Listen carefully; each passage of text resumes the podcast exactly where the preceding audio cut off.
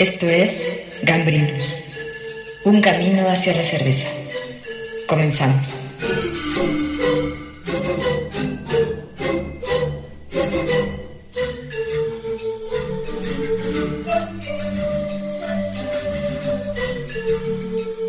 Bienvenidos, los saluda Rodrigo Elizalde. Este es el segundo episodio del podcast de Gambrinus, un camino hacia la cerveza. El día de hoy tenemos como invitado un personaje para mí es uno de los pioneros en proveer los insumos, conocimiento y técnica, además de un grupo de cerveza en Ciudad de México, eh, en el tema de la chela artesanal. Eh, Enrique, bienvenido. Eh, ¿Cómo estás? Mi estimado Rodrigo, pues muy bien, muy con mucho gusto de saludarte después de varios años ya de no platicar un ratito y pues muy agradecido, ¿no? De que me estés tomando en cuenta para este tu tercer podcast. Realmente pues me siento muy honrado y pues bueno, espero ayudar a muchos a, a salir de alguna duda o darles algún tip, algún dato interesante, ¿no? Sobre esto, esta gran industria que realmente es nueva en este país, ¿no?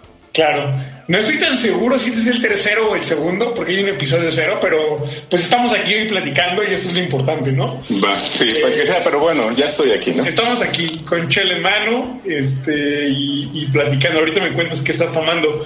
Me gustaría empezar que nos cuentes quién eres y a qué te dedicas. Bueno, ¿quién soy? Pues mi nombre es Enrique González, soy...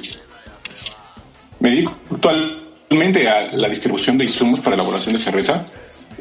Yo siempre me gusta decir que soy químico farmacobiólogo de formación y cervecero de formación, ¿no? ok. Porque si lo analizas un poco, pues no tiene nada que ver, ¿no? O sea, yo soy incluso químico del área clínica. Ok. Somos, Entonces, eh, yo, yo les llamaría quitachambas porque somos tocayos de profesión. nosotros somos el ajonjolí de todos los moles. Ok.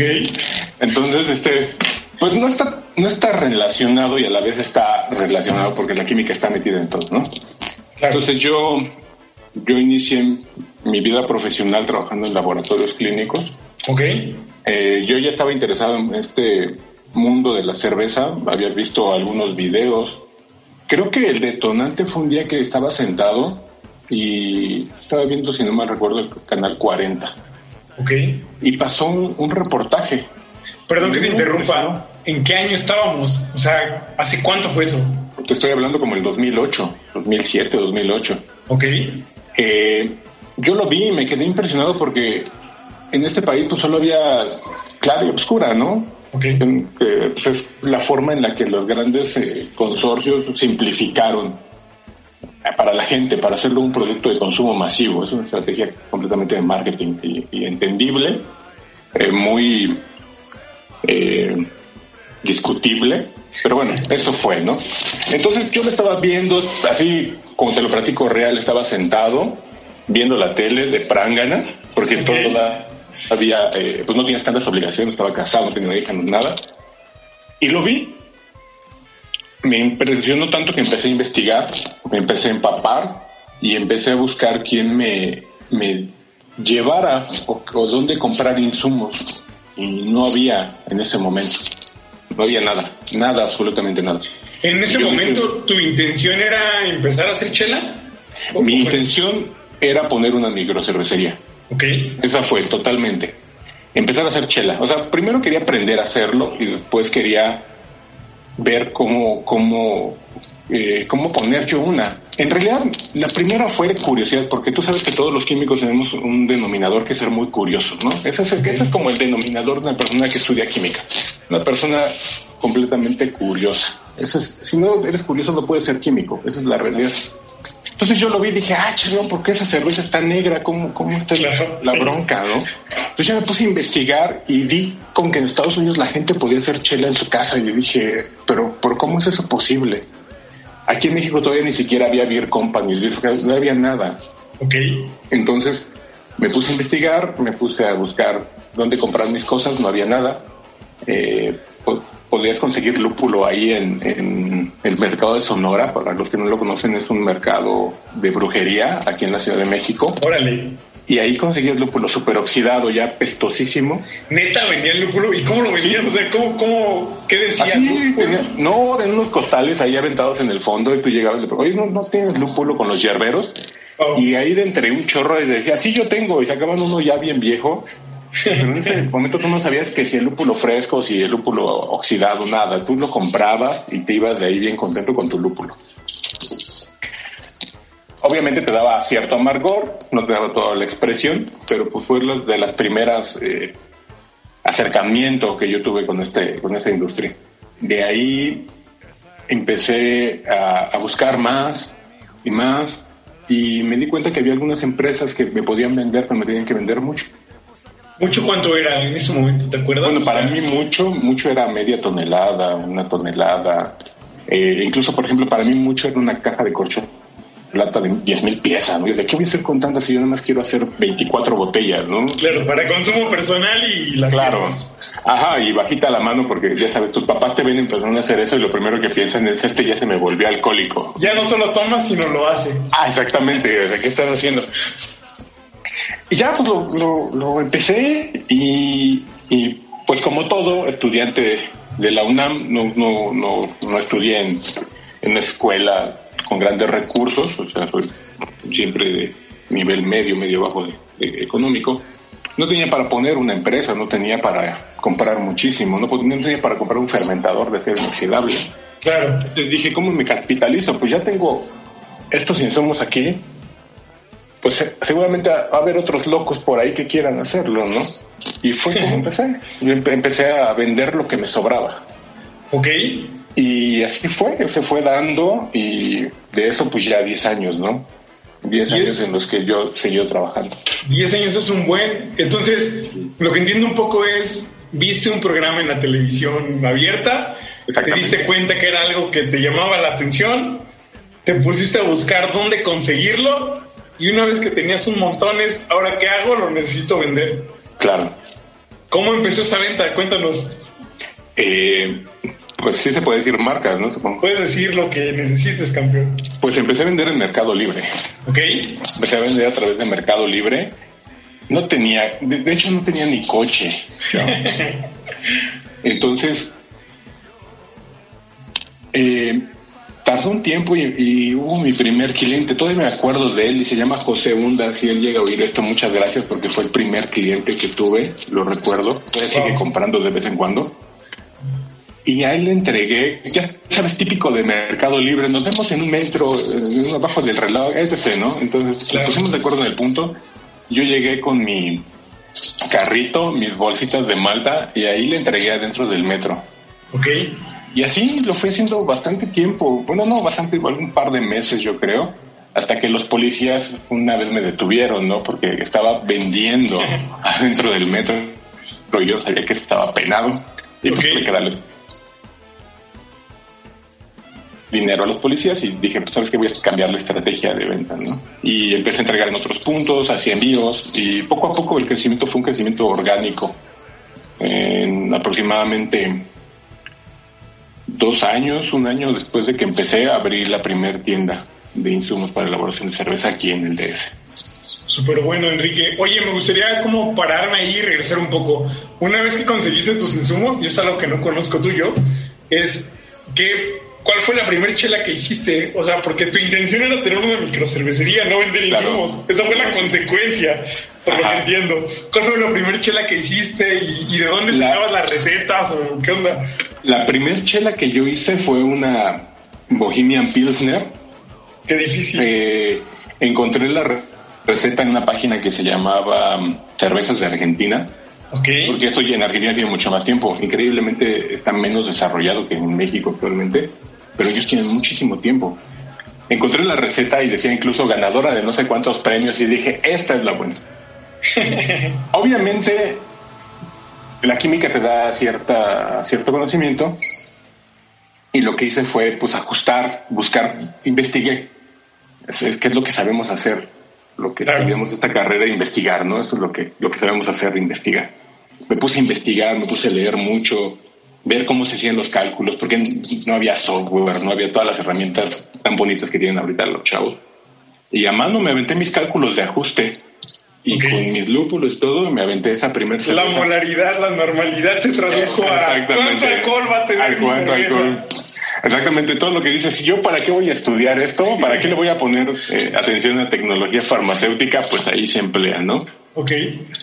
Entonces, fue la primera chela que hice. Una chela, debo decir que la, cuando la probé quedé decepcionado. ¿Por qué? Porque yo quería una corona. Clásico, ¿no? Claro. Entonces la probé y, no me gustó. Dice, es que sabe diferente. Incluso, ya sabes, tú bien emocionado y se la das a probar a tu familia y, mi hermano me puso cara así de guácala, estás bien feo y tú ya estás bien deprimido. Hasta que me encontré una, con unas cervezas de importación en una, en una tienda y oh sorpresa, la que yo hice sabía muy parecido a lo que, a lo que había comprado. Entonces ahí me di cuenta que lo que me faltaba era aprender mucho más de, cómo debe saber este tipo de chela. Y, y seguí haciendo chela, seguí haciendo chela, seguí probando y a la par pues seguí vendiendo, vendiendo todos los insumos.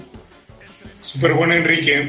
Eh, un poco la idea del podcast y para la gente que nos escucha por primera vez es que no solo las personas que invitemos nos compartan sobre su experiencia y conocimiento en la chela, sino también que nos regalen sus gustos musicales. Y en esta ocasión, antes de tener esta emisión, le pedimos a Enrique que nos mandara un playlist de canciones. Y la primera canción que vamos a escuchar se llama Trátame suavemente de Soda Stereo.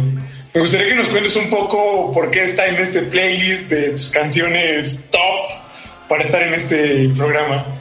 Eh, bueno, cuando me contactaste para este, para el podcast, me comentaste que, que, querías unas, unas rolas que yo relacionara con la chela, ¿no? Y bueno, podría irme con lo fácil, con lo que es rolas que tengan implícitamente la palabra chela, ¿no? Porque si chela te recuerda a chela. Pero bueno, para mí la cerveza es, es, es un poco más hacia los recuerdos, hacia tu remembranza, hacia esos momentos donde tú tenías una chela en mano y se te quedó grabado ese instante, ¿no? Para mí las cervezas eso, son recuerdos, son amigos, son vivencias. Entonces, esta, esta primera canción que te puse yo, no, no las puse en un orden específico, pero esta primera canción fue porque la primera vez que yo agarré una borrachera como tal, estaba yo en la prepa. Ok y fue la primera vez que tomé bastante cerveza.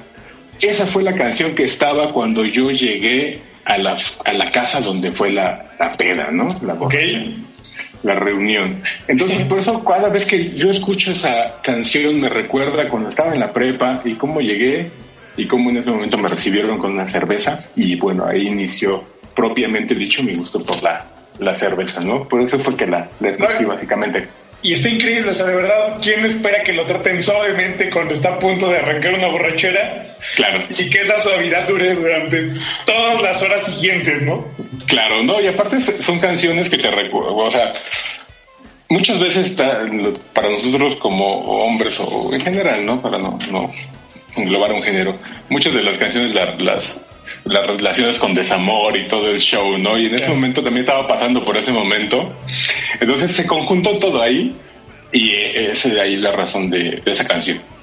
Buenísimo, Enrique. Pues gracias por compartirla y vamos a escuchar Trátame suavemente de Soda Stereo y ya regresamos al podcast de Gambrinos, Un Camino hacia la Cerveza.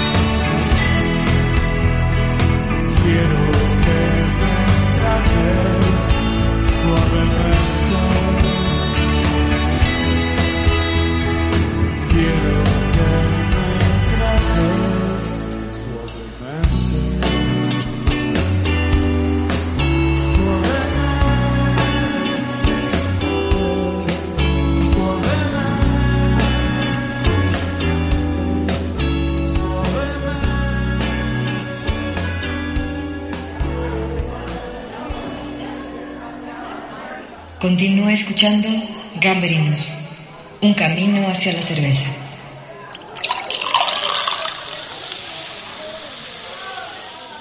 Estamos de vuelta al podcast de Gambrinus, un camino hacia la cerveza, y estamos platicando con Enrique González, uno de los pioneros en tener tiendas de insumos y distribución de productos para hacer cerveza en el centro del país. Yo diría que en todo México. Enrique, gracias por la canción y, cuéntanos, una vez que hiciste tu primer chela y tu familia dijo, ah, está bien, tú te pusiste el peor juicio del mundo por lo que escuchaba, ¿qué siguió? Una vez que ya tenías tu primer cliente, Mercado Libre, ¿qué siguió? Pues eh, quisiera decirte que tenía todo planeado, pero no, no fue así. Realmente eh, tomé la oportunidad, sí tenía una visión de hacia dónde lo quería llevar eh, de algo sí estaba seguro en, este, en mi vida profesional y es que yo quería tener una empresa propia. Buenísimo. empecé a trabajar, siempre quise tener una empresa propia.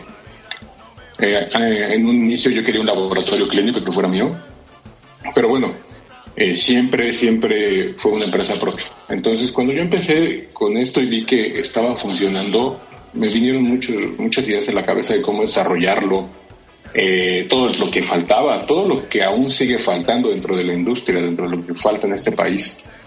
Y le seguí inyectando, seguí, seguía con mi trabajo eh, como jefe de laboratorio clínico a la parte que vendía mis insumos, eh, hasta que llegó un momento en el que tuve que tomar la decisión. ya, ya para entonces yo ya tenía una, una hija y ya estaba eh, no muy bien de salud y tuve que tomar la decisión, ¿sabes qué? Sigo trabajando o le paro en mi trabajo, cuido a mi hija y, saco la, empresa adelante. Y, ese momento fue cuando lo hice. Qué, qué, fuerte escuchar eso. ¿Y cuánto tiempo pasó eso? O sea, tu primera entrega abajo de, somos de la Ciudad de México, entendemos que el metro sirve para hacer entregas. debajo, de, debajo de, los, de los relojes de cada estación. ¿Cuánto tiempo pasó de eso a tomar una decisión de decir, ¿sabes qué? Voy a emprender, voy a tener mi propia empresa ligada a la cerveza porque Porque me siento listo. Pues yo creo que fue como medio año. Órale. Medio año, tal vez un poco más. Pero la verdad no, en ese momento no, no llevaba muy bien como el tiempo. Ok. Simplemente fue algo que sucedió. Tuve que tomar la decisión y siento que tomé la decisión correcta. Qué, qué bueno escuchar eso. Oye, Enrique, y, y, me gustaría que nos cuentes, o sea, una vez que te diste cuenta que en el mercado de Sonora, este tema esotérico, mágico, eh, vendían lúpulo, ¿en qué punto y cómo empezaste a contactar proveedores más grandes? Hace un podcast, perdón que te interrumpa, nos contaba Gustavo de Cosaco que para hablar sobre maltas era como un tema como hablar de marihuana, ¿no? Era algo prohibido, algo que las grandes cervecerías tenían bloqueado, algo que no era fácil de tener acceso, o sea, las grandes malteras mexicanas, pues solo le vendían a ellos, era un tema súper secreto. ¿Cómo te enfrentaste a eso? Pues de, de, que, de que fui a buscar eh, el lúpulo al, al, mercado de Sonora pasó un buen tiempo a que yo ya, ya empecé a comprar más, porque cuando yo empecé a comprar en el mercado de Sonora básicamente eh, era muy, muy hobby espaciado, ¿no? Claro. Ya cuando le di, le empecé a meter más, más formalidad o más ganas a echar el proyecto adelante, eh, pues lo primero que hacía falta era la malta. Aquí en México solamente había, en ese entonces que, que, que yo empecé, ya había tres personas distribuyendo insumos. Y que realmente son los pioneros. Me gustaría decir que yo soy el pionero aquí en el DF, pero no, honor a, honor a quien honor, merece, perdón. Eh, y es Héctor López Maldonado, de la tienda que se llamaba eh, Homebrew México, Homebrew en México, yo no recuerdo muy bien. Estaba José Ruiz con Fermentando y un buen amigo que es este eh, José de Cerveza Casera. Ellos eran los tres que, que ya estaban eh, repartiendo el juego. Exactamente. Eh, Héctor López salió de, del juego y me quedé técnicamente yo eh, con el mercado que ya había iniciado Héctor López Maldonado. Recuerdo a Héctor López Maldonado. De hecho, yo tomé un curso con él. Le compré un Airlock claro. muy cerca del World Trade Center. Sí, sí. Y tenía unos cursos en línea antes de que Zoom y cualquier aplicación fuera como actual, ¿sabes? De hecho, eh, yo siento que él es el primero, ¿no? El gran pionero es Héctor López Maldonado. Es una persona que incluso aún uh, el día de hoy yo llego a seguir cuando da pláticas, cuando da podcast y es una persona con mucho, mucho conocimiento realmente. Súper bueno. Habrá que escribirle un poco, pero... Sí, sería buenísimo que lo tuvieras por ahí. Regresamos a tu historia, Enrique. Y luego una vez decides este tema ah, personal okay. que era complicado y te das cuenta que decides agarrarlo y decir, va a ser negocio para esto, ¿cómo, cómo lo haces? O sea, porque entiendo, vienes de, de no saber cómo hacer un plan de negocios, no vienes de una familia de empresarios. ¿Cómo te decides? ¿Cómo funciona en la cabeza de alguien hace 12 años hacer negocios? ¿No había redes sociales? No había redes sociales, no, no había, no había nada. Bueno, empezaba Facebook, ¿no? Eh, pues empecé a comprar, yo dije, pues a quién le compro, a quién le compro. Y yo dije, pues a las malterías, ¿no? ¿A, a, qué las malterías? Pues las que hay, Grupo Modelo, Grupo Cuauhtémoc. Claro. Y estuve insistiendo, no fue fácil, eh, tardé mucho tiempo hasta que logré que me aceptaran como cliente. Y entonces la malta con la que yo empecé fuera Marta, malta de Grupo Modelo eh, muy buena malta, muy buen producto. Desafortunadamente, pues vino la compra por INB. El juego cambió y. Años recientes, ¿no? Fue ese, ese claro. tema. Pero bueno, yo estoy hablando más o menos como del 2010, cuando yo empecé fuerte con esa parte. Eh, y fue cuando empecé a comercializar, ¿no?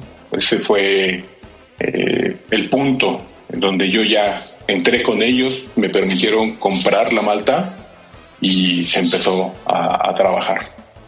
Pero bueno, Enrique, Enrique, yo te conozco de, no me acuerdo hace cuántos años, en algún momento hice chela, fue como hace 8 o 9. Si quieres puedes destapar tu cerveza, no hay problema. Sí, sí, no, no, no. Queda ruido y que nos acompañen todos. Pero el tema es, eh, yo me acuerdo que te conocí, no, no sé si es un gigante, un Soriana, justo afuera del metro Guam, Iztapalapa. Claro. Iztapalapa Chance. 3 millones de personas, no podemos estar haciendo todo mal. la delegación más grande con el mayor número de empresas económica, la delegación más económicamente más activa. Creo que de todo el país. ¿eh?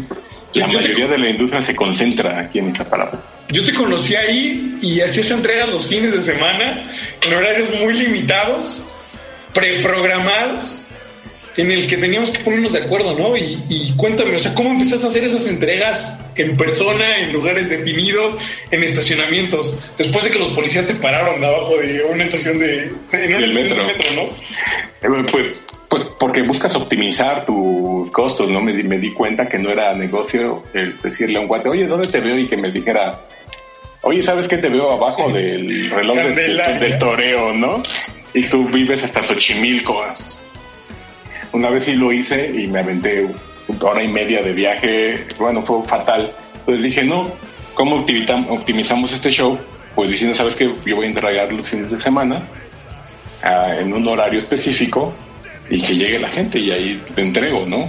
Te doy tu material que tú querías, lo checamos, me pagas en ese momento y la gente se va feliz porque la gente pues siempre le da desconfianza hacer un, un pago previo. En ese entonces todavía no estaban todas las plataformas, ni siquiera existía Amazon todavía aquí en México.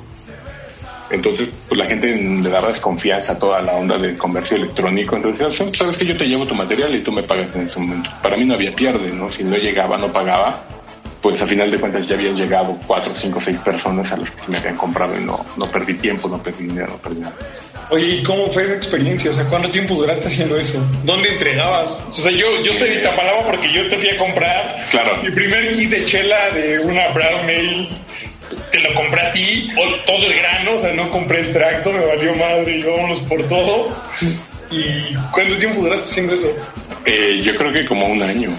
Un año él entregaba en Iztapalapa, en el, en el Walmart, de, no, en el, en el Soriana de Iztapalapa. Soriana. Y en Xochimilco, en el tren ligero de Xochimilco, afuera en un Oxxo. Órale. Eh, ¿Por qué entregaba ahí? Porque en ese entonces yo guardaba todo el material, mis papás me dieron permiso de guardarlo en su casa. Entonces lo que era mi cuarto, yo lo tenía retacado de malta y de, cosas, ¿no? Hasta que llegó un punto que mis papás me dijeron, oye, este, pues ya, pues busque un lugar más adecuado, ¿no? Y justo Gustavo Cosaco nos contaba en el podcast pasado que una característica de alguien que hace cerveza es el acumular cosas, ¿no? Claro, o sea, o sea, ya tienes algo y algo mejor va a llegar y lo anterior no lo vendes, ahí lo tienes guardado. ¿Con los insumos es lo mismo? Eh, no, no siempre, porque como tienen una caducidad, no los puedes acumular. Ok. Pero en cuanto a equipo, sí, siempre, siempre ha sido así, ¿no? Incluso yo me llegaban cosas y escogía la mejor, ¿no? Por ejemplo, me traía barriles, ¿no? llegaban los barriles y decía, ay, este, este está perfecto, impecable, ¿no? Entonces este es para mí. Y así he acumulado y, sí, pues la verdad es que sí, sigo acumulando. Tengo un chorro de barriles que siempre digo, no, no, no, es que si hay alguna fiesta y tengo que producir mil litros, ahí los tengo, ¿no? No, no se ha dado, pero ahí uno los va acumulando y, siempre quiere más. Y tengo, tengo mi primera olla todavía. Una olla que me prestó mi mamá, una olla de aluminio, donde hice mi primera chela. La verdad, me, fui de casa a mis papás y me la llevé sin avisarle, porque era como un recuerdo y, ahí la tengo. Pero bueno, Enrique, oye, vamos a escuchar la segunda canción que nos propusiste. Esta canción es de Chemical Brothers, se llama Star Guitar. Cuéntanos esa canción que hacen este top 5 de canciones de Ángela, Enrique González. Pues de igual forma es una canción que me trae muchos recuerdos, muchas experiencias, sobre todo de la facultad, es canción cuando estaba en la facultad. Y si pones un poquito de atención a la letra, el coro dice, deberías de tomar lo que yo tomo y de sentir lo que yo siento, ¿no? Entonces es una canción que va muy bien para cualquier cosa que quieras estar tomando. Está súper bueno, pues vamos a escuchar esta canción y vamos a tomar lo que estén tomando y regresamos al podcast de Gambrinos, un camino hacia la cerveza.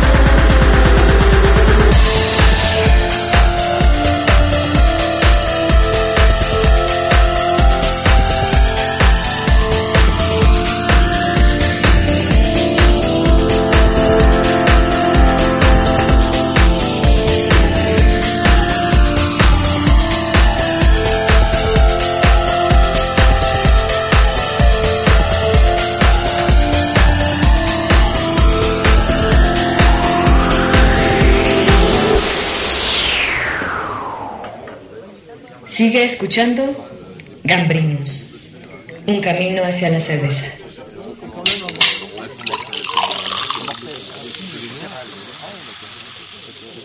Estamos de vuelta al podcast de Gambrinos, un camino hacia la cerveza y sigamos hablando con Enrique González, fundador y dueño de Chela, Ciudad de México. Enrique, cuéntanos, eh, hacías chela, después no, te pusiste a vender insumos, entregabas en lugares diferentes del metro, viste cómo crecía esto, ¿qué más siguió para tu proyecto? Eh, pues bueno, cuando ya me di cuenta yo ya estaba muy metido, ya estaba completamente toda mi inversión, ¿no? Todo el, mi proyecto se fue hacia allá, ¿no? Entonces ya, ya cuando, cuando ya estás bien metido, pues no, tienes de otra, ¿no? cuando estás en medio del mar, lo único que te queda es nadar. Claro.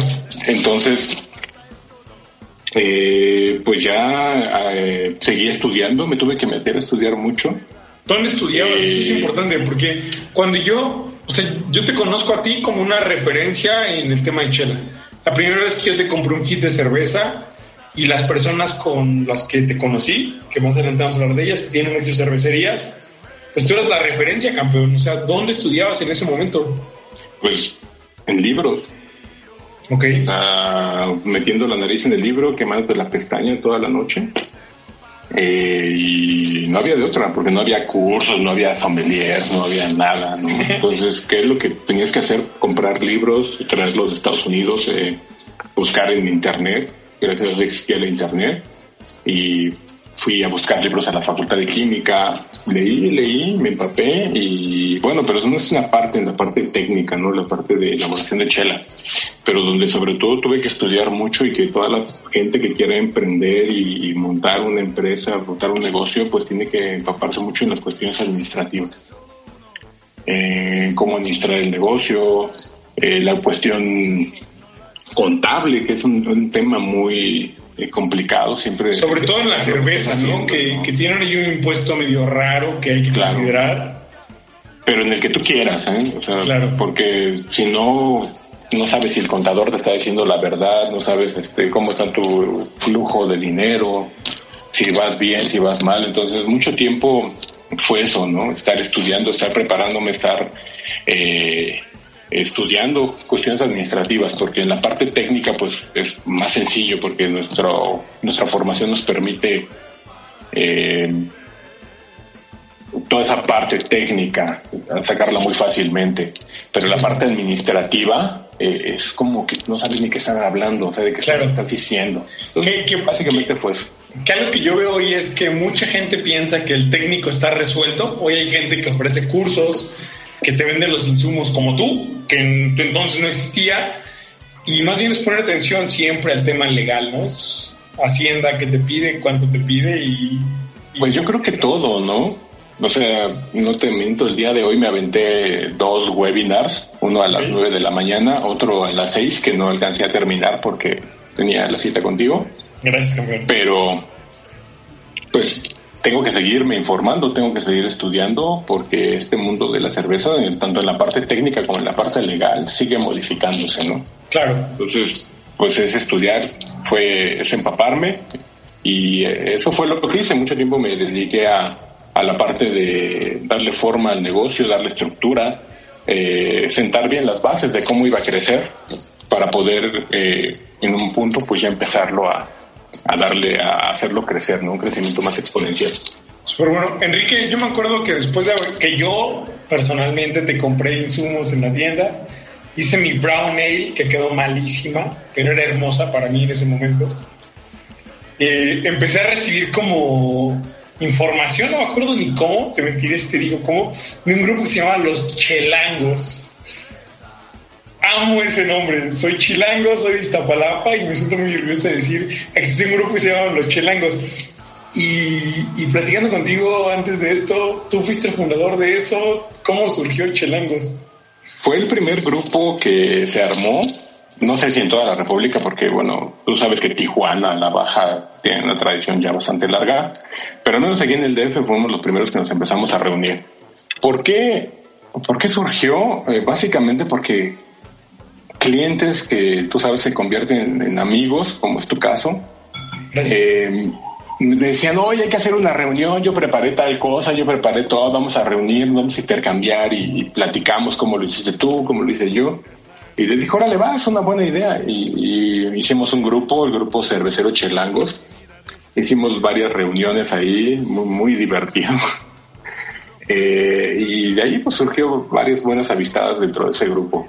Desafortunadamente pues ya el tiempo en las obligaciones de cada quien pues ya no permitió seguir con el grupo, todavía está por ahí perdido en Facebook, en los grupos de Facebook, pero no, no he tenido tiempo de, de volverlo a, a, echar a andar, pero ojalá y, en algún futuro lo podamos volver a...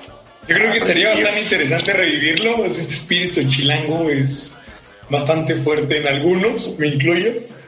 Pero también es bueno conocer qué cervecerías que te compraban insumos en ese momento que hoy puedes encontrar en una tienda eran tus clientes, ¿no? O sea, yo me acuerdo de por lo menos dos que comercialmente siguen estando vigentes y que eran homebrewers en ese momento, eran cerveceros caseros.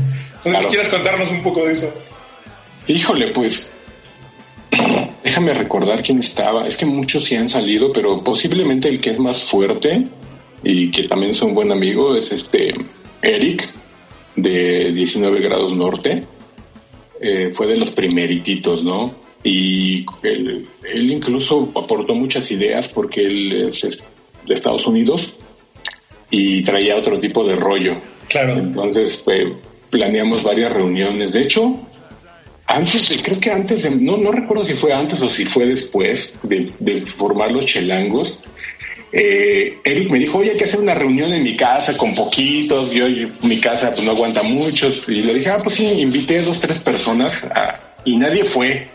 Nada más estuvimos Eric y yo con un chorro de chela. Ok. Terminamos hasta el cepillo, como tú te imaginarás. Qué difícil. Que, ¿no? Eh, nos tomamos todo lo que había ese día. y bueno, fue, la fue el primer intento de reunión, nada más Eric y, yo. Después de ahí vino una segunda reunión también con Eric, creo que ya estuvo otra persona más, otros dos. Y ya la siguiente creo que ya fue cuando ya hicimos el, proyecto de, Chelangos, que fue en la planta de, de Teutli, de GECAT, que ahorita está con Escollo, eh, que también ellos siguen muy, muy, muy vigentes y muy grandes, cervecería que hace unas cosas extraordinarias. Eh, pues, yo creo que son de los que más recuerdo. Hay otros, ¿no? Que, recuerdo en algún, de estar por ahí. En algún evento, Flaco Cara de Perro también estaba por ahí visitando y dando guerra, ¿no? Flaco Cara de Perro, eh, eh, este, no me acuerdo cómo se llama, pero se apellidaba Guevara, con cervecería pagana, el Efraín Guevara, estaba Mario, Mario Urrutia con terapia corta. Por terapia corta estaba Daniel Colín y María Romero con cervecería, este, no me acuerdo si se llamaba Reina o no me acuerdo. Si no, Reina seguro no, pero era se llamaba, del futuro. Se llamaban este Onca, en ese entonces se llamaban Onca, cierto. Onca, eran, eran buenos amigos. Eh, y Ejeca, no recuerdo quién más, o sea, ya las reuniones fueron sí, avanzando, Ah, bueno, Toño, Toño y René, buenos amigos de cervecería Retoño, eh, que incluso ellos prestaron un bar ahí en, en también para otra reunión buenísima, muy buena reunión, épica esa reunión. Y varios, no, no, podría recordarlos a todos, ¿no? Pero fue, fue bueno. Oye, y paralelo a esto, ¿cómo siguió el negocio? Eh, generaste un grupo, intentando, yo recuerdo, yo aprendí mucho de ustedes, de ti, gracias. ¿Y cómo seguía? O sea, ¿había más gente alrededor? ¿Si es vendido en Mercado Libre? ¿Cómo funcionaba? Una vez que ya eh, era muy complejo estar entregando en puntos, yo dije, sabes que ya es el momento. El, el, el, negocio ya, ya justifica tener un local fijo. Entonces abrimos la primera tienda en Iztapalapa, una tienda muy chiquita, muy, muy, muy chiquita. Estoy hablando de como 3 por 4 metros el local, o sea, era una cosa diminuta. Pero bueno, en ese entonces había pocos insumos, poco material, no se requería las instalaciones que se requieren hoy en día para poder almacenar los requerimientos de la industria. Y pues ahí fue donde ya la gente se emocionó y decía, oye, ya puedo ir a ver y puedo ir a comprar Eh, en ese momento mi, mi, esposa me empezó a ayudar ya mucho eh, y le agradezco muchísimo a ella porque ella también ha sido un gran motor dentro de esta industria. Eh, mi esposa Gina, Gina López, que ella me ayudó mucho con esa tienda. A veces ella se quedaba a atenderla. Mi, mi hija creció así técnicamente debajo del mostrador de esa tienda y yo ya empezábamos a entregar más fuerte, ¿no? Eh, iba a hacer entregas estafeta, preparaba mis pedidos. Cuando ella no podía, pues yo me quedaba en la tienda y así fue, se fue dando eh, un trabajo muy arduo, muy, muy duro. Eh, fueron épocas de mucho trabajo. Yo creo que ahorita, a mis casi 40 años, no podría aguantar ese ritmo que, que, fue montar esa, esa empresa. Súper bueno. Pues así se fue dando. Enrique, vamos a escuchar la siguiente canción que nos compartiste, Cigarettes After Sex. La canción se llama Apocalypse. ¿Por qué esa canción? Eh, bueno, pues escúchenla, es una canción sumamente nostálgica como todas las canciones de Cigarettes After Sex. Entonces, eh, pues bueno, no, creo que no necesita más presentación. Tú la escuchas e inmediatamente quieres una cerveza. Ok, buenísimo. Entonces, vamos a escuchar la canción. Destápense una cerveza, por favor. Por favor. Y, regresamos al podcast de Gambrinos, Un Camino hacia la Cerveza.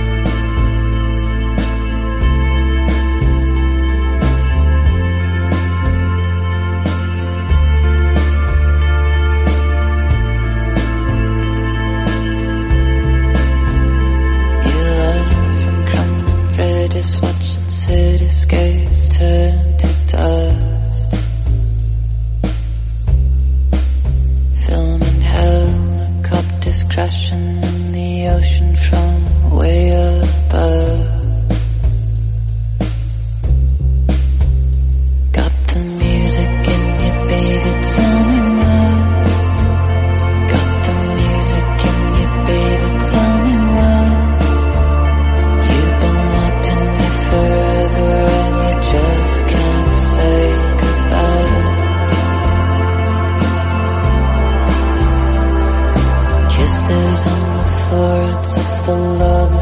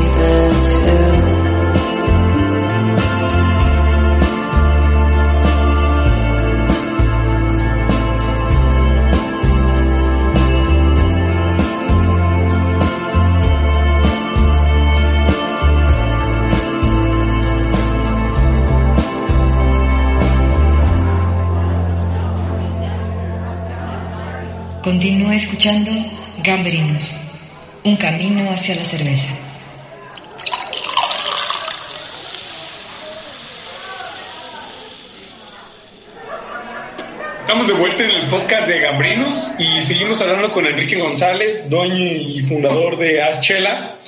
Enrique, eh, tengo una pregunta para ti y me gustaría como conocer un poco como esa transición de compra de insumos. Hoy yo entiendo que lo que te compran a ti se traduce en los estilos, las modas, la forma en la que está tomando la gente en la calle, ¿no? Es, ¿Eso cómo surge? O sea, ¿cómo lo has visto en estos años, 10 años que tienes o más haciendo o vendiendo productos para la cerveza?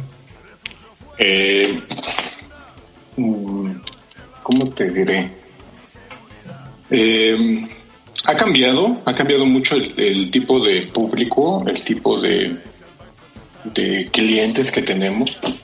Eh, cuando fue una industria completamente desconocida, básicamente los que compraban era gente con con estudios, gente de licenciatura, gente que había viajado a Europa eh, y por allá había probado chelas y decía, yo también quiero hacer la mía, o había estudiado en Estados Unidos y decía, ah, yo vi que allá lo decían, yo quiero hacerlo también aquí en México. Y se habían venido con material de allá, pero eh, aquí querían comprar las cosas. Y la idea era que básicamente era un hobby. Ok. Un hobby. La gente así lo veía como un hobby. Eran muy pocos los que dijeron, ¿sabes qué? Este, oye, pues es que nadie está vendiendo chela artesanal, son muy pocos, yo voy a empezarle y, voy a vender, ¿no? Entonces, este, ese era el, público, los clientes en, ese momento, en ese eh, inicio por ahí del 2010.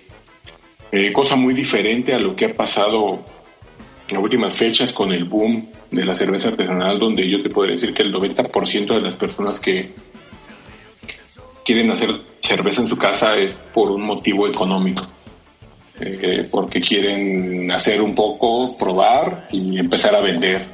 Entre los amigos, los familiares, eh, un pequeño bar, o ya tienen un bar, un restaurante, y quieren empezar a tener, como ellos le dicen, la chela de la casa, ¿no? Ok. Eh, entonces ha habido un cambio, un cambio muy importante en el tipo de público.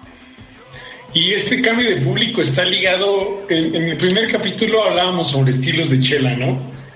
Y yo lo he visto como consumidor de cerveza. Yo me acuerdo que al inicio era como hacer una brown ale, una amber ale, y era como ser el más revolucionario de la industria. ¿Tú cómo has visto este cambio de, compra de insumos? al final, yo creo que tú tienes el mejor diagnóstico, un diagnóstico mucho más cercano a la realidad de lo que la gente hoy toma y quiere hacer. Bueno, pues es que es innegable que ahorita hay una explosión de estilos, ¿no? Eh,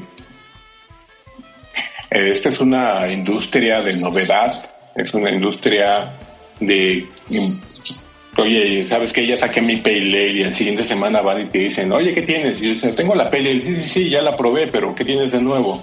Ok. Y tú dices, híjole, ¿qué les voy a ofrecer ahora? Entonces estamos viendo surgimientos o resurgimientos de estilos que estaban por ahí olvidados, como la receta de la abuelita que, que no sacaban, un poco parecido a... A mí me gusta mucho comparar esta industria un poco con la película esta de Ratatouille. Ok. Donde incluso llega el chef y les dice, oye, este, ¿qué quieres comer? Y te dice, no, pues es que ya, ya probaron la sopa de linguini. No, no, no, pero quieren algo nuevo. Y van y buscan ahí en el, en el viejo recetario y sacan, toma, está una nueva una receta vieja. Ah, sácame, exactamente. Entonces aquí, oye, pues, ¿qué hay nuevo, no? Pues, gocé. Oye, ¿qué hay nuevo? Ah, sour eh, ¿Qué hay de nuevo, no? Pues que sí, sí, pa, y así va a seguir, ¿no? Y ahorita como con las levaduras que bike, con los surgimientos de estilos noruegos, ¿no? Las, las, las raw ales y todo esto nuevo que está saliendo, bueno, nuevo, que es antiquísimo, ¿no? Pero tú lo vives hoy en tu venta, en eso, o sea... Claro. O sea, o sea, un poco de lo que me gustaría compartirle a todas las personas que nos escuchan es, hoy tú como... O sea, tú eres el stock de las personas que deciden hacer cerveza. Y esas personas, en mi opinión, lo deciden en base a las modas, ¿no? Claro. ¿Tú, cómo has visto eso? O sea, ¿qué, ¿qué, está pasando? O sea, si yo te lo, te lo pongo como un ejemplo en cuanto a mi número de productos, yo empecé con malta base, 6H, caramelo, 40, chocolate negra y Múnich. Y la gente era feliz con eso, ¿no? ¿Y levaduras de qué tipo? Y levaduras pues, de fermentis, ¿no? En un inicio con levadura tradipan, ¿no? Pero bueno, ya, ya, ya mejoró. Y, levadura de fermentis, eh, la alemán, eh, actualmente pues los laboratorios como Biotech, RT Biotech, eh, Mojecitos también, que tienen sus, líneas de levadura. Pero bueno, a, a, lo que voy es que yo empecé con ese tipo y la gente era muy feliz, ¿no? porque no había tanta necesidad de, ¿y ahora qué voy a sacar? Y, vamos a hacer un loto piloto de esto, o, ahora ponle cornflakes, ahora ponle choco crispies, este es Gancitos. Eh, gancitos, ¿no? Todo, todo lo que está saliendo que sí que ahora con oro en suspensión comestible, ¿no? Todo fancy, eh, la, la moda actual. Y llegamos al punto en el que en este momento yo tengo 100 diferentes tipos de malta para poder cubrir esa necesidad. Ajá, entonces es lo que te comentaba, yo empecé con un, un localito de 4x3 en donde en un cachito podía almacenar mis maltas. En este momento no, nosotros ya contamos con una bodega, ya con rack industriales, este, donde podemos almacenar todos los requerimientos que, que nos pide la industria y tú continuamente estar metiendo productos nuevos todo el tiempo. Y además me gustaría como ella acotar o quizá preguntarte, hoy cuando hablas de esta industria, ¿La industria te compra a ti o te compran los apasionados de la cerveza? Eh, ambos. Nosotros, eh, cuando cualquier persona hace un emprendimiento, tiene que buscar su nicho. Eh, nosotros nos enfocamos principalmente al cervecero casero y a la etapa de transición entre ser un cervecero casero y ya un cervecero que está produciendo.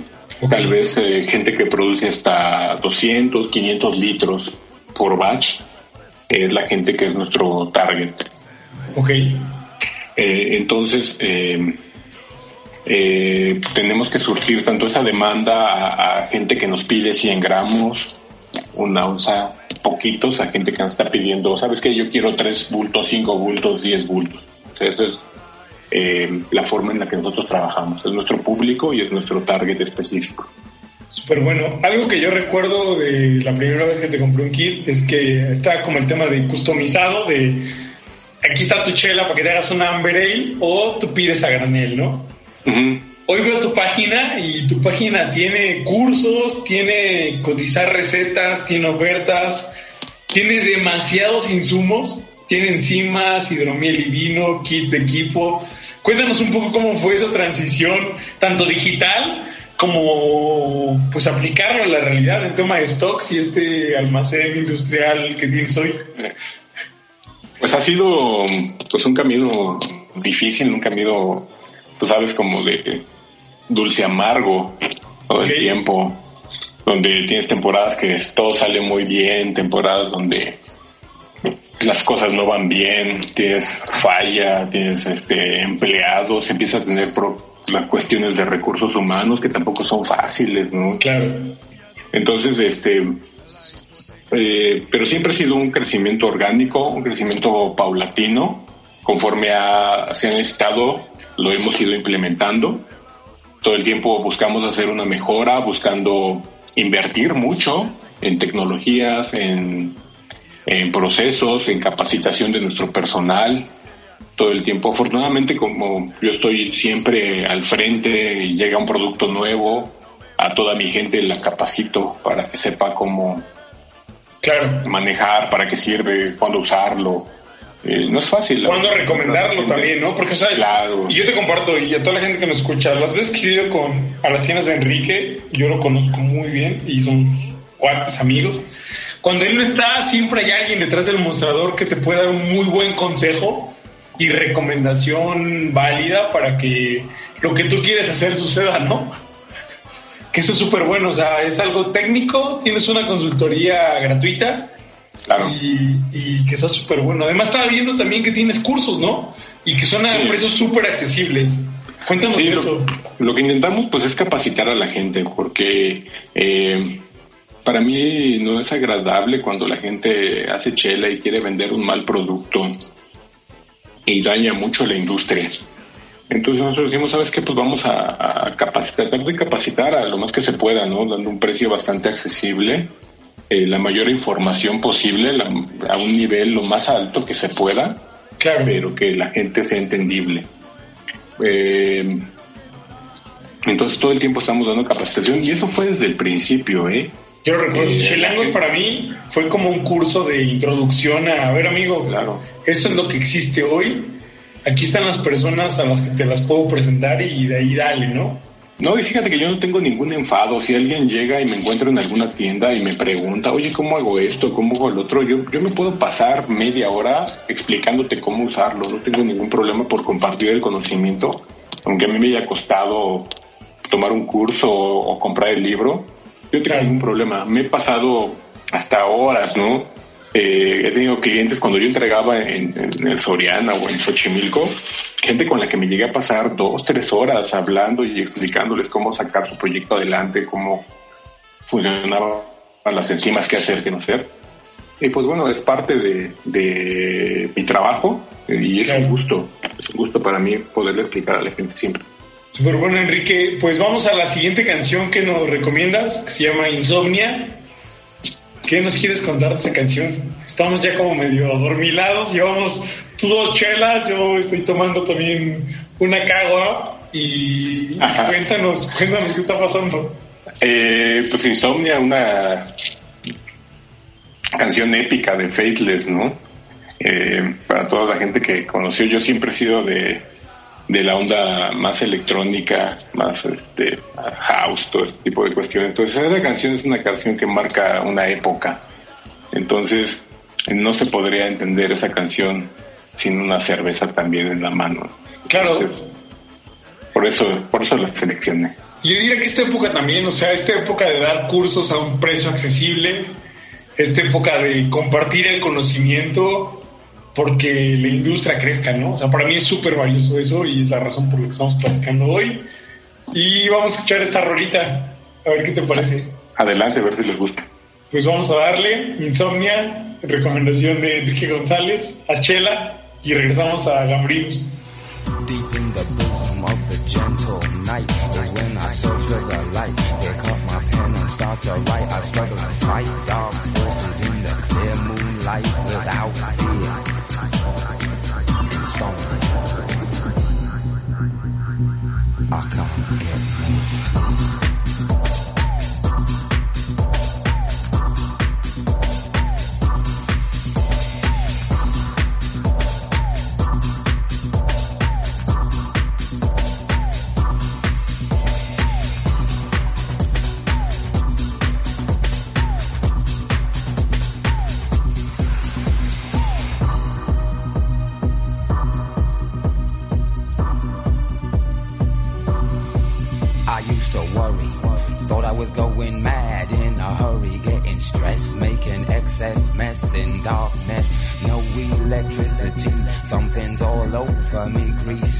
Insomnia, please release me and let me dream of making mad love to my girl on the heath. Tearing off tights with my teeth, but there's no release, no peace. I toss and turn without cease, like a curse. Open my eyes and rise like yeast. At least a couple of weeks since I last slept, kept taking sleepers, but now I keep myself pet deeper still.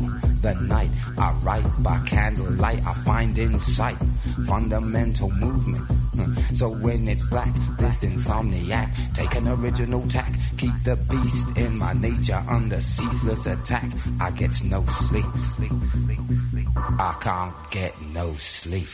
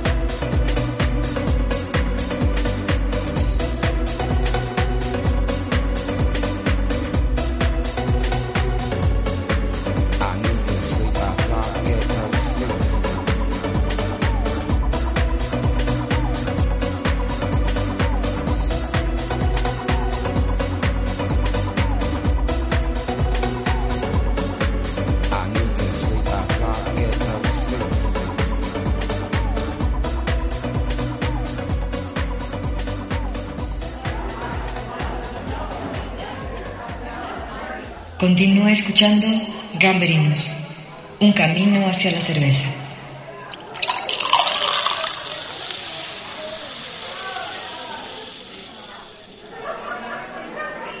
Estamos de vuelta en el podcast de Gambrinos, Un Camino hacia la Cerveza, y estamos platicando con Enrique González. Enrique, para terminar este episodio, me gustaría que nos cuentes un poco sobre tus redes sociales, cómo te contactamos, cómo la gente se puede acercar a pedirte ayuda para hacer una chela. Eh, cuéntanos. Eh, pues tenemos eh, Facebook, Instagram, Estamos como Aschela, así nos buscan, Aschela. ¿Aschela? Aschela, H-A-Z Chela. Eh, eh, para contactarme... Eh, a ti o a tu página puede ser como... Claro, claro. Siempre, siempre hay alguien que los pueda atender. Generalmente yo ya por, por todo el crecimiento no, no puedo estar todo el tiempo en, algún mostrador. Llego a estar y me llegan a, a encontrar, yo no tengo ningún enfado en, explicarles cómo hacer las cosas, cómo trabajar. Pero bueno, si quieren mandarnos un correo a info.chela.com, con todo gusto lo puedo responder y los vamos a canalizar para que los atiendan lo, este, lo mejor posible y que puedan tener una gran experiencia en esto de la elaboración de chelas. No, y de verdad yo te agradezco, o sea, desde que te conozco siempre ha habido como un consejo, una opinión, una ayuda y hoy viendo tu página, la infraestructura que tienes es increíble, ¿no? O sea, estoy seguro que el mejor insumo que pueda haber para cerveceros caseros a nivel nacional es contigo. O sea, güey, pues, muchas gracias. Capacitas a la gente, siempre estás estudiando, como decía hace rato, este tema de la curiosidad, creo que es algo que te caracteriza y se ve claramente en todos los insumos que tienes, ¿no? Claro, les digo, siempre eh, tratamos de darle lo, todo lo, todas las herramientas a la gente que quiera trabajar y comprar con nosotros, eh, formar una sinergia, ayudarlos lo más posible para que su proyecto se haga realidad. Ya sea venta de cerveza, ya sea venta de hidromiel, tenemos insumos para sidra, no manejamos toda la línea completa para vino porque es un tema un poco complejo la uva, pero también pueden encontrar con nosotros levadura para vino, nutrientes, eh, enzimas, técnicas también para poder clarificar.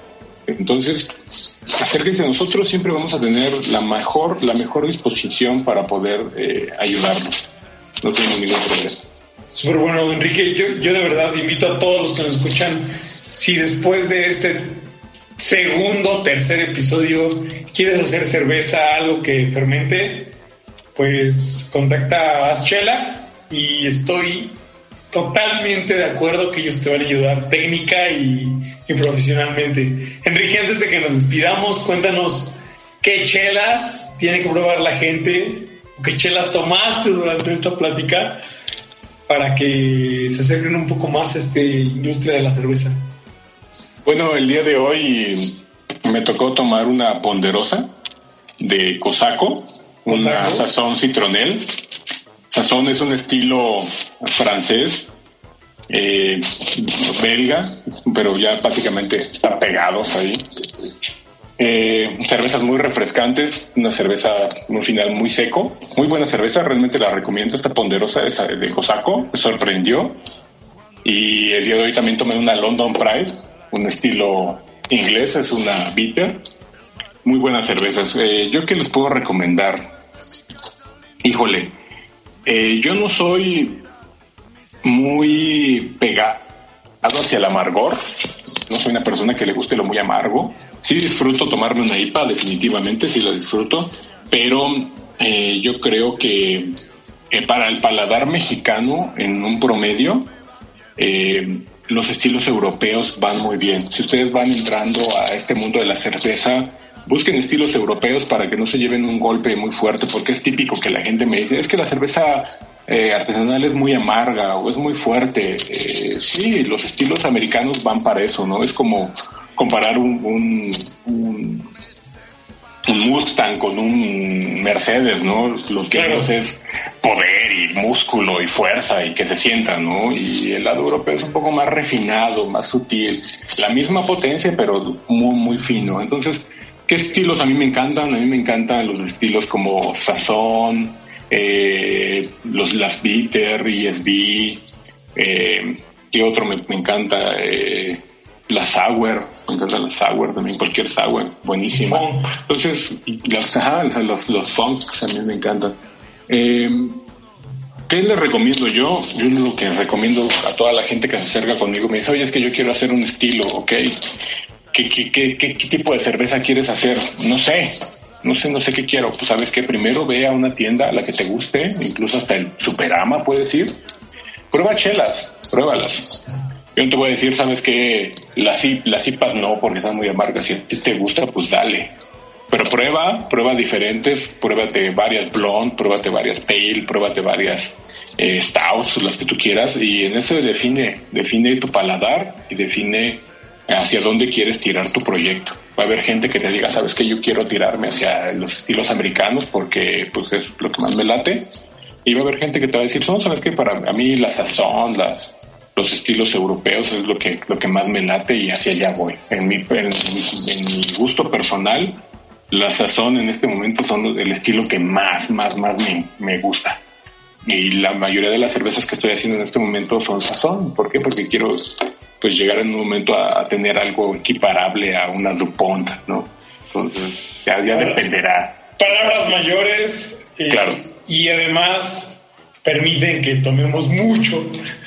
Claro. un bajo contenido alcohólico, mucho sabor y la experiencia es increíble, ¿no? No, y aparte, yo siempre les digo, no es alcoholismo, es investigación. Eso, Entonces, no, es alcoholismo, es investigación. Enrique, muchas gracias por estar en el podcast. Y un saludo a todos. No sé si quieres decir algo más para despedirte. No, pues nada más, Rodrigo, pues muchas gracias. Muchas gracias por haberme invitado. Es la primera vez que hago un podcast. Espero que les guste. Espero que la información, la historia que acaban de escuchar les agrade la intención, mi, mi única intención de contar la, la, realidad es que pues todos aquellos que, que traen un proyecto, traen un sueño, sepan dos cosas. Uno, que no es imposible y la segunda es que no es fácil. Entonces, si traen la idea de que van a poner su proyecto y va a ser estilo Shark Tank, donde van a tener inversionistas que les pongan un chingo de lana y va a salir, pues no. El, el camino es áspero, pero se puede. México es un país eh, muy eh, fructífero y muy benevolente en cierta forma para emprender, siempre y cuando estés dispuesto a, dejar la piel en tu proyecto. Entonces, toda la gente que quiere eh, iniciar, pues adelante. Enrique, muchas gracias y les recuerdo a todos que no hay un camino para la cerveza, la cerveza es el camino. Nos escuchamos en el próximo episodio del podcast de Gambrinus un camino hacia la cerveza. Saludos. Saludos cerveza, cerveza, cuando